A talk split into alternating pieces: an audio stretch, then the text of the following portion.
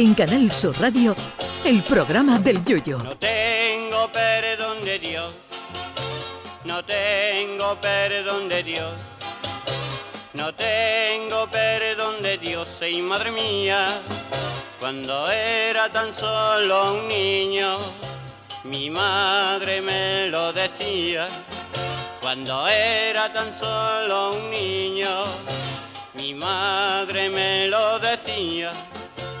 No tengo perdón de Dios, no tengo perdón de Dios, no tengo perdón de Dios. Perdóneme usted, madre mía.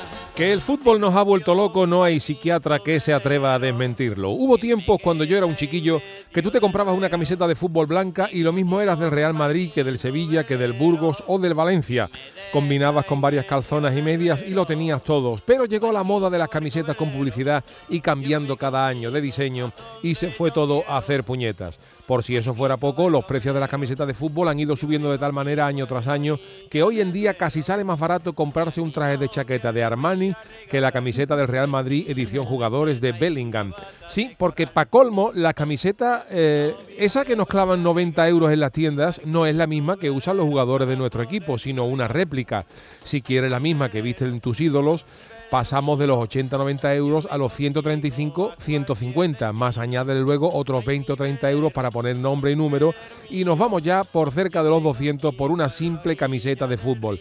Pero rizando más el rizo, los equipos de fútbol sacan ediciones especiales. Por ejemplo, el Barcelona, que se enfrenta al Real Madrid este sábado, ha sacado para el clásico una edición especial de su camiseta que lleva en la parte delantera el famoso logo de los Rolling Stone. Camiseta que, que debería haber sacado el Betty porque Mick Jagger tiene toda la cara de Paco Chaparro, ex entrenador bético. Si usted es seguidor colé y le molan los morritos con la lengua y la elástica del Barça, prepare 400 euros, que es lo que va a costar la edición especial. Pero si además usted es saleroso y de bolsillo fácil o quiere romper ese mito que dice que los catalanes son más agarrados con una pelea de mono, sepa que se puede hacer con la misma camiseta, pero además firmada por los 11 jugadores que saldrán como titulares y se podría haber hecho por ella, eso sí, pagando los 3.000 euros que el Barcelona ha pedido por ellas.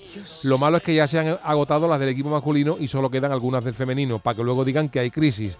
Yo para pagar 3.000 euros por una camiseta, primero tengo que tenerlo y estar dispuesto a gastarlo en eso, pero superado ese trámite, Tendría que venir a mi casa Messi a traerme la camiseta, con seis o siete pizzas para toda la familia, más una caja de botellines de cerveza fresquito, una bolsa de romerijo cargada hasta las manijas con bichos cascarópodos, su botellita de whisky de Malta con 25 años, con la miliecha y con tres niños, y una bandeja de dulce de la confitería de la campana para pasar en mi casa desde las 2 de la tarde hasta las 12 de la, de la noche hablando con Messi de fútbol. Y así, a lo mejor hasta me lo planteo o no, porque gracias a mi buen amigo Daniel Medina, que trabajó en el equipo médico del Barça, yo tengo ya una camiseta original dedicada por Messi y Mariquilla otra. Vámonos que nos vamos.